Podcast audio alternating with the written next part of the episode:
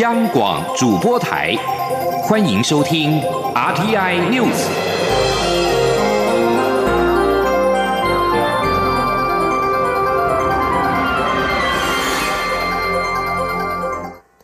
各位好，我是主播王玉伟，欢迎收听这节央广主播台提供给您的 RTN News。今天是二零一九年一月十八号。新闻首先带您关注，行政院长苏贞昌上任之后，强调要接地气，陆续讨论便民措施。他在十七号下午临时前往合作金库总部视察银行临柜基本交易措施。苏奎指出，如果洗钱防治、防诈骗关怀措施过当的话，恐怕过犹不及，产生民怨。因此，政府决定五十万元以下交易，经判定属于正常例行行为，便无需再向银行出示文件核对资料。前天记者谢嘉欣的采访报道。农历年关将至，民众金融交易需求增加，而因为配合国际洗钱防治，还有政府防诈骗关怀，不少银行都绷紧神经，不论交易大小类型，都要求客户出示证件、提供个资，引起民怨。行政院长苏贞昌十七号在金管会主委顾立雄、内政部长徐国勇等人陪同下，临时到合作金库总部了解银行临柜的基本交易措施。苏奎强调，尽管是为了洗钱防治、防诈骗，但若造成民怨，也过犹不及。因此，他责成副院长陈其迈协同相关部会讨论决议，要求金融机构五十万元以下的交易做法可以更便民。他说。超过五十万元以上的，我们维持原来的查验等措施；未满五十万元的相关金融提零存等活动，正常客户的例行行为，不要再对他们做相关。增加麻烦的要求，银行行员可以判断。顾立雄受访时也说明，这些新规则包括无折存款五十万元以下，若金融机构已有客户资料，就不需要再出示文件资料核对；若已转账做无折存款，也无需留存资料。另外，若是缴纳税款规费者，因为是缴钱给政府，没有诈骗问题，可以不适用洗钱防治规定。最后，绝大多数金融交易都是正常的交易活动，洗钱防治应该便民，符合比例原则。顾立雄并提到，会与银行工会研议制作详细的问答集给银行参考，希望能于农历春节前将各种交易样态逐一对外发布。中央广播电台记者谢嘉欣采访报道。行政院长苏贞昌强调，内阁团队必须站在民众的角度来解决问题。行政院表示，行政院秘书长李梦燕在上任之后发出公文，要求各部会盘点与人民相关的措施与政策，填写民怨表格，提出改善对策。行政院表示，这是接地气的第一步，鼓励部会自我检讨。至于媒体报道指出，有官员认为这样的做法很可笑。行政院发言人是古拉发言人古拉斯尤达卡回应：如果政府官员下乡访查民意，一定会知道民众的声音，也会收到民众的意见。行政院希望政府盘点过去做不好的地方，但是先要有自我检讨的能力。苏贞昌走马上任，以行事风格明快、有效率的他，被蔡英文总统誉为是确保棒球比赛胜投的终结者。然而，这一次再度衔命阻隔，面对与以往不同的内外情势挑战，他自比为前英国首相丘吉尔。二点零的苏贞昌必须在有限的时间之内，发挥进化之后的强大能量，压制对手得分态势，协助民进党度过黑暗时刻。前天记者王威婷的专题采访报道。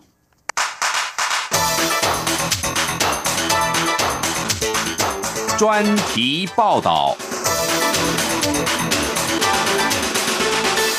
苏贞昌接地气内阁正式走马上任，民进党也逐步重整党务和政务人士，准备面对剩余的执政任期。去年大选过后，一度传出苏贞昌可能接民进党主席，绕了一圈，苏贞昌最后再次衔命接任阁魁。外界不免好奇，年过七十的苏贞昌为什么愿意再次进厨房？苏贞昌子弟兵，民进党立委张宏禄表示，只要跟苏贞昌说这是为了台湾，掌握他热爱土地的罩门，苏贞昌经过思考之后就会往前冲。张宏禄说：“其实啊，院长这个人啊，只要哈人家跟他好讲哦，为了台湾，为了什么，这就是他的罩门啊。只要很多人跟他讲说为了台湾，为了什么的话。”这个十字这个框子，这个十字架啊，加上去，他都会，他都会会去做啦。苏贞昌用人充分授权，却也要求看到成果。二零零六年第一次担任行政院长时，苏贞昌提出大温暖大投资计划。当时便对少子化、治水和基础建设等拟定了十年的政策计划，例如推动保姆证照纳管等。对照现今的托育政策，还可见到当时的政策愿景。张宏禄说：“苏贞昌的政策投资眼光精准，讲究效率，更重视效益。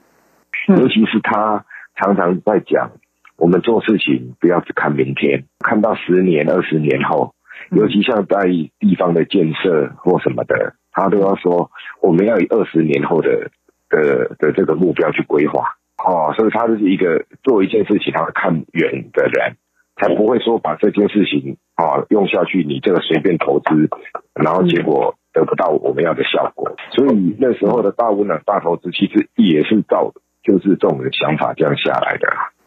众所周知，苏贞昌标准严格，做事一丝不苟。狮子座的他气场强大，却也在不经意的小地方展现温暖的一面。曾在台北县府时期担任苏贞昌秘书的台北市议员王敏生回忆，当时他负责处理陈情业务，行程满档，连回家的时间都没有。眼看已经中风二十年的父亲即将过七十大寿，王敏生只好硬着头皮请假，也不敢讲明真正原因。苏贞昌辗转得知后，在寿宴当天，派司机送了一个大生日蛋糕和寿桃造型的陶瓷艺品，替王敏生的父亲祝寿，让王敏生非常感动。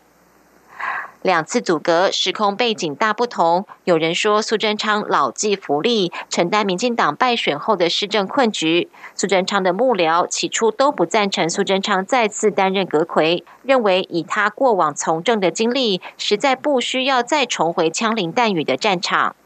蔡英文总统公布由苏贞昌阻隔时，比喻他是在棒球比赛下半场上场，要确保球队胜投的终结者。而苏贞昌则自比为前英国首相丘吉尔，不管是哪个称号，苏贞昌此番面对的挑战更胜以往。曾在超越基金会担任幕僚的李厚庆表示，苏贞昌会分开看待每一次战役，加上对新事物保持开放态度，会不断上网更新老面孔，总能看到新元素。他就是一个一个一个有机体，然后他就是一个会一直吸收新的东西的人。那也因为这样子，他就一直有一些新的思维去去，我觉得他就会去更更新他的版本呢。我觉得苏文昌这个这个软体的版本会一直更新。嗯，这新的元素不一定是年纪，好，不一定是只有年轻人。嗯，他可能也会有更多啊外部的一些一些建议或思考会采纳进来。在上任后的临时行政院会上，苏贞昌强调施政有感、接地气，督促内阁团队找到沟通新法则。在台北县长时期担任苏贞昌左右手的前新竹市文化局长廖志坚就说：“现在苏贞昌的身边有更多年轻人才相助，相信苏贞昌会在短时间内施展他的行政能力，缴出成绩单。”廖志坚说：“他的领导力是非常强强大的。”嗯，哎，特别他是日子做的一个这个非常非常具有呃领导的魅力，我相信他很快很快就呃将啊他的呃这个把安定社会的力量把它展现出来。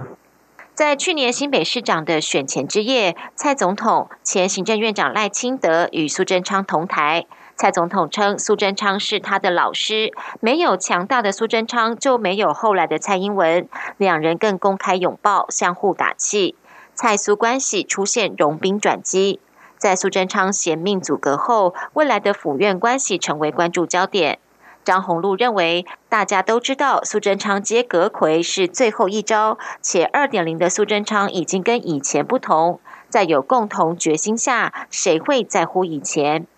苏贞昌上任后的首要任务是非洲猪瘟防疫工作，接着必须因应公投结果提出能源政策对案和同婚专法草案等，加上中选会和促转会的人事提名，每项政务都不可掉以轻心。在民进党执政的下半场比赛，登板救援的苏贞昌已经站上投手丘，接下总教练的指令，协助球队保住胜投。满场观众也拭目以待。中央广播电台记者温威婷采访报道。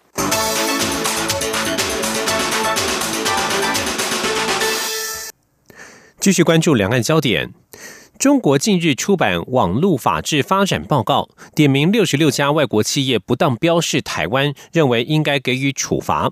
总统府发言人黄崇彦在十七号表示，这种做法不但冲击国际社会的稳定，也对两岸关系良性发展是一种公然的破坏。他指出，台湾不会因为压力而低头，牺牲对自由的信念以及对下一代幸福的守护。继去年胁迫各国航空公司及跨国企业更改台湾的称谓之后，中国社科院法学研究所、北京大学互联网发展中心研究中心等机构日前联合发布了网络法治蓝皮书，点名二零一七年世界五百强企业，包括苹果、Nike 等外资企业单独标示台湾而非中国台湾，还以依法惩处恫吓这些企业。外交部对此也表达强烈的抗议与严厉谴责，痛斥此举暴露其以政治手段干扰民间气议的邪恶意图，并且违反了国际商业自由运作的精神，因此要吁请相关国家采取必要的行动，抗拒中国的蛮横要求。前天记者王兆坤的采访报道：继去年胁迫各国航空公司及跨国企业更改台湾称谓之后，中国社科院法学研究所。北京大学互联网发展研究中心等机构日前联合发布《网络法治蓝皮书》，点名2017年世界五百强企业，包括苹果、Nike、亚马逊、西门子等六十六家外资企业，单独标示台湾而非中国台湾，而且还以依法惩处恫吓这些企业。我外交部对于中国当局再次施压国际企业的蛮横作为。表达强烈抗议与严厉谴责，并严正要求中方悬崖勒马，切勿伤害台湾人民的情感以及两岸关系的良性发展。外交部发言人李宪章说：“中国上述的作为，将本身的行政司法管辖权跟政治的思维强加在外国企业的身上，不仅暴露其政治手段干扰国际民间企业的这个。”邪恶的意图，更违反国际商业自由运作的精神。外交部再次呼吁国际社会不应该沉默容忍，以免中国当局变本加厉。同时，也要再次吁请国相关的国家政府要正视中方这样的霸凌行为，采取必要的行动，协助其相关的企业抗拒中方的无理要求。外交部重申，中国政府必须正视中华民国台湾存在的事实，台湾绝非中华人民共和国的一省。也不受中国政府管辖，任何对台湾的打压与矮化，只会造成台湾人民的厌恶，伤害两岸关系和平发展与区域的和平稳定。外交部表示，除预请各国政府采取必要行动外，后续也会责成相关驻外管处与被点名的各企业沟通说明，希望他们展现道德勇气，别让中国当局的蛮横作为影响商业正常运作。中央广播电台记者王兆坤台北采访报道。另外，前加拿大外交官康明凯等加拿大公民遭到中国拘留，造成加拿大与中国关系紧张。外交部长吴钊燮十七号晚间对此表示相当的关切。吴钊燮在外交部推特推文声援加拿大，他说：“台湾是加拿大的朋友，两国共享自由、民主、人权、法治等价值，非常关切近期加拿大公民在海外遭到拘留的情况。”继续关注外电消息。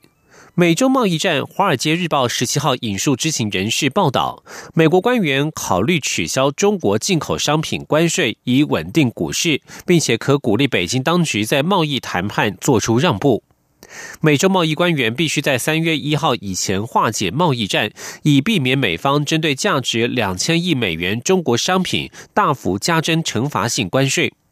报道指出，美国财政部长梅努钦在内部讨论当中提议取消美方目前对价值两千五百亿美元中国商品课征的部分惩罚性关税，或是所有的惩罚性关税。不过，鹰派的美国贸易代表莱特海泽反对，并这项建议并没有上呈美国总统川普。美国财政部发言人驳斥《华尔街日报》的这项报道。发言人说，有关关税或是对中国谈判的其他部分，梅努钦和莱特海泽并未向任何人做出相关的建议。中国国务院副总理刘鹤预定三十号、三十一号访问美国，与美方展开最新一回合的贸易谈判。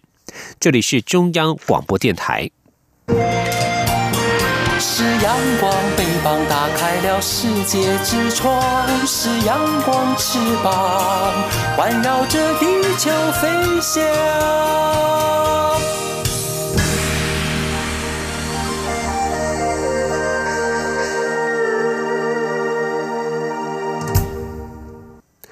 各位好，我是主播王玉伟，欢迎继续收听新闻。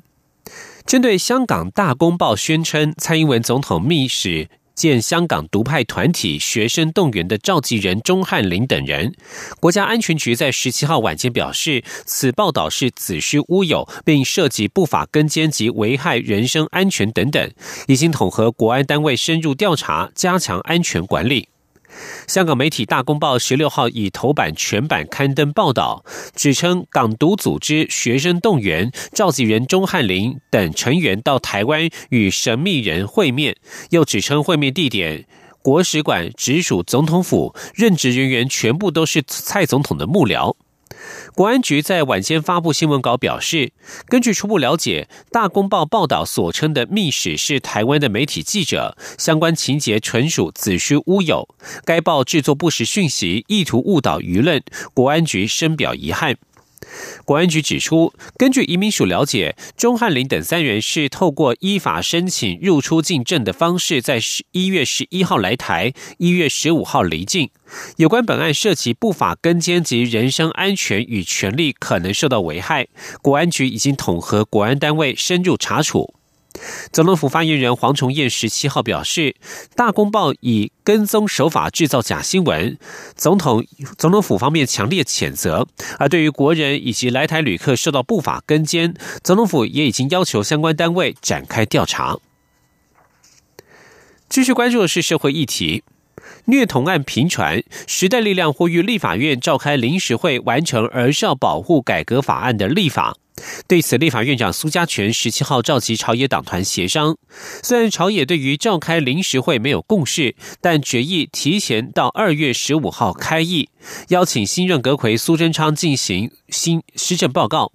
国民党团则是建议，待新会期开议之后，可将儿虐相关修法从委员会当中抽出进赴二读，更可加快修法脚步。前天记者刘玉秋的采访报道。虐童家暴案件频传，震惊全台，引起公愤。不仅行政院长苏贞昌呼吁地方相关单位负起责任，要求立法院迅速立相关法案。时代力量也呼吁立法院应召开第二次临时会，邀请阁魁针对儿虐法案专案报告，完成儿少保护相关立法。立法院长苏家全十七号召集朝野党团协商新会期开议日期。时代力量党团总召徐永明表示，希望在农历年前完成儿虐相。关修法，让人民安心过好年，否则民众自行制裁，恐不是好事。民众自己在自力救济啊！大家在讲说是要司法正义，这是对立法院一个最大的讽刺啊！如果最后人民都要靠自己的力量去制裁的话，那我们定这个法律。我们立法院存在意义是什么？不过，民进党团总召柯建明表示，朝野立委目前针对儿虐修法加重刑法的版本多达十六个，修正儿少法的也有十四个，大多都是增加刑度，可列为下会期优先法案，也可以提前开议，但不宜为了进来的个案仓促立法，因此不支持以召开临时会方式讨论。我们什么时候开议的时间，大家来斟酌。这边早点来开会，这个也可谈，这个是可谈。我认为这个是可谈的啊，所以应该大家冷静理性的面对。国民党团书记长曾明宗则建议，不如等新会期开议，将儿虐相关修法从委员会抽离进赴二读，以各党团协商方式处理，会比开临时会更快。朝野对于召开临时会无法达成共识，但最后决议提前到二月十五号开议，邀请新任行政院长苏贞昌赴国会进行施政报告及被质询。届时儿虐修法将成为朝野关注焦点。立法院长苏家全说，这也是立院自第二届以来最早的开议日。中广电台记者刘秋采访报道。虐童案件频传，引起社会重视。行政院长苏贞昌十七号在行政院会表示，相关单位应该再检讨社会安全网的缺漏之处，不要再侃侃而谈，而是要解决问题。地方政府也应该重视第一线孩童的保护工作。苏贞昌也表示，行政院在去年九月已经提出刑法部分条文修正草案，加重凌虐儿童相关罪行。他期盼立法院能够尽速审议通过。历经十年的努力，一波三折，国家实验研究院在十七号举行的国家生技研究园区居动实验动物中心大楼启用典礼。地点不但远离尘嚣，还运用特殊建筑工法保护实验动物的生活环境，将让国内生技开发在高品质的实验环境下完成，取得最值得信赖的实验数据。前天记者郑祥云、杨文军的采访报道。我将会实验而牺牲奉献的动物，即使在威胁之下，我将不容许有任何违背动物福祉的行为介入我的工作与专业。在多位动物实验人员宣誓下，国研院动物中心启动国家生技研究园区机动实验动物中心大楼，宣告台湾的生技能量将大幅提升。这座新的动物中心不但依山傍水、鸟语花香，还结合智慧、隔震、绿建筑等多功能。国研院指出，这栋建筑结合了无尘室、四预防及实验室的概念，将实验动物饲养在一个特殊的隔离环境里，提供无菌、低粉尘、低噪音、无光害、四季恒温、恒湿、固定光照周期，将环境变化对动物实验的影响降到最低。国研院动物中心副主任王继广说。因为很多很重要、很珍贵的实验动物在各个研究单位，比如说有天灾，比如说有疾病，比如说有停电，啊，或人为的种种因素，造成这个动物断种，这个是很危险的事情。所以我们这边也有一个国家实验署种源库，我们帮助呃国内所有研究界、啊产学界珍贵的动物可以同步在我们这边啊，我们帮他繁殖，帮他代养，啊，帮他储存。值得注意的是，台湾地震频传，动物又特别敏感，因此这栋大楼避开地质不够硬的问题，运用特殊工法建设了五十六座隔震垫与十套阻尼器，做到小震不摇、大震不倒的规划。王继广说：“所以呢，我们利利用这个我们国政中心的专业，当初提出建议，好利用 B one。”地下室当做它的地基，然后呢，在 B one 之上，一楼之下加设隔震层，好，利用这个方法，让这整栋动物设施是安全的。国研院指出，这栋大楼未来主要会饲育小型实验动物，包括大鼠、小鼠、天竺鼠及实验兔，可充分支援癌症、免疫、代谢与神经退化等疾病的动物实验。国研院强调，只要动物健康、实验环境品质好，就能取得最值得信赖的实验数据，让台湾生技研究更上一层楼。中央广播电台记者郑祥云、杨文君在台北的采访报道。在提升海上航行安全，也有新的做法。江东部航港局除了配合国际卫星搜救组织计划，启动中轨道卫星系统接收站的介质。并且在今年展开试运行，渴望接轨国际，提升海上救援的效率。另外，新建的灯塔船舶自动辨识系统 AIS 同样从今年开始上线，配合修法新增两千多艘我国籍船舶加装 AIS，将可以强化台海的船舶安全以及管理。今天，刚望记者吴丽君的采访报道。台湾海域航行安全即将迈入新纪元，航港局配合国际卫星搜救组织的国际卫星搜救计划协议，启动我国中轨道卫星系统接收站建制，现已进入试运行阶段。航安组刘志德科长十七号受访表示，台湾自一九九二年就建制了低轨卫星接收站，强化区域海难救援力，去年更耗资新台币一点七亿。亿元升级到中轨道卫星系统接收站。他说：“我们现在有一个低轨的卫星系统还在运作，那就是因为它的效率比较差，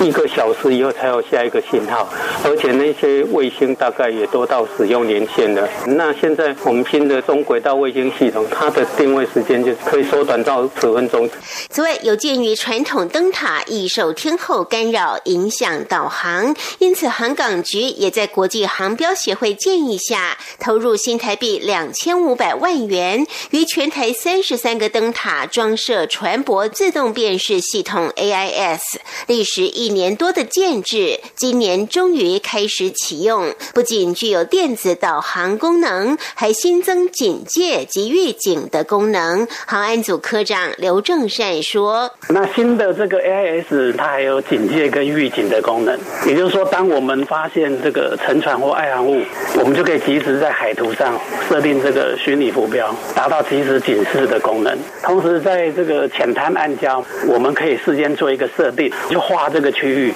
如果它太靠近，我们会透过一个安全新闻的广播提醒他，再靠近就会危险了。不过，要接收到相关警示，必须船上同时配备 AIS。因此，航港局也在去年完成修法，限定二十吨以上的我国籍船舶都需完成安装。届时，至少新增两千五百艘国籍船都可纳入台澎金马离岸二十海里的海上安全防护网。中央广播电台记者。吴丽君在台北采访报道。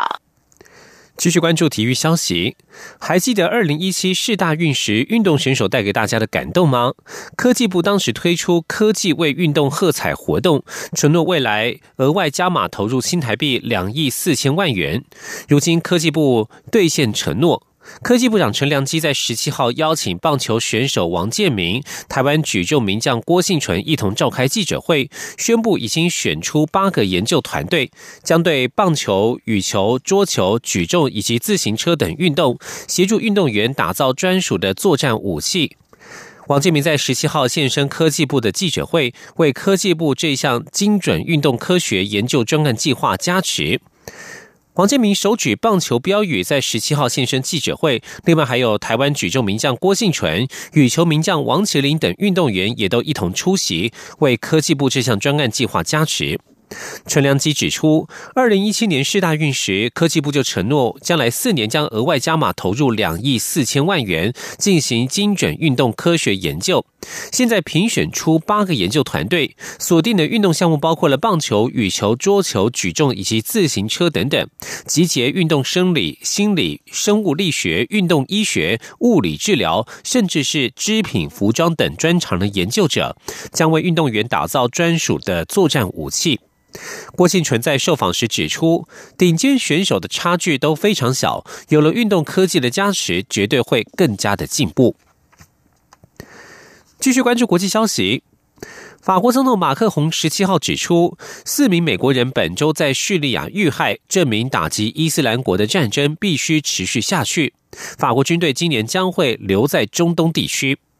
马克龙在法国南部图鲁斯一处军事基地向部队发表谈话，表示：“我们的盟邦美国宣布撤军，不应该影响我们消灭伊斯兰国的战略目标。”叙利亚北部曼比季在十六号发生自杀式的炸弹攻击，造成十六人丧生，包括四名美国人，其中两人是美军士兵。激进武装团体伊斯兰国宣称犯下此案。马克宏引用此案进行说明，他指出未来几个月将会是关键。他表示，战斗尚未结束，我们将会继续致力于参与稳定中东地区的行动。马克宏强调，任何仓促的撤军将是错误之举。以上新闻由王玉伟编辑播报，这里是中央广播电台台湾之音。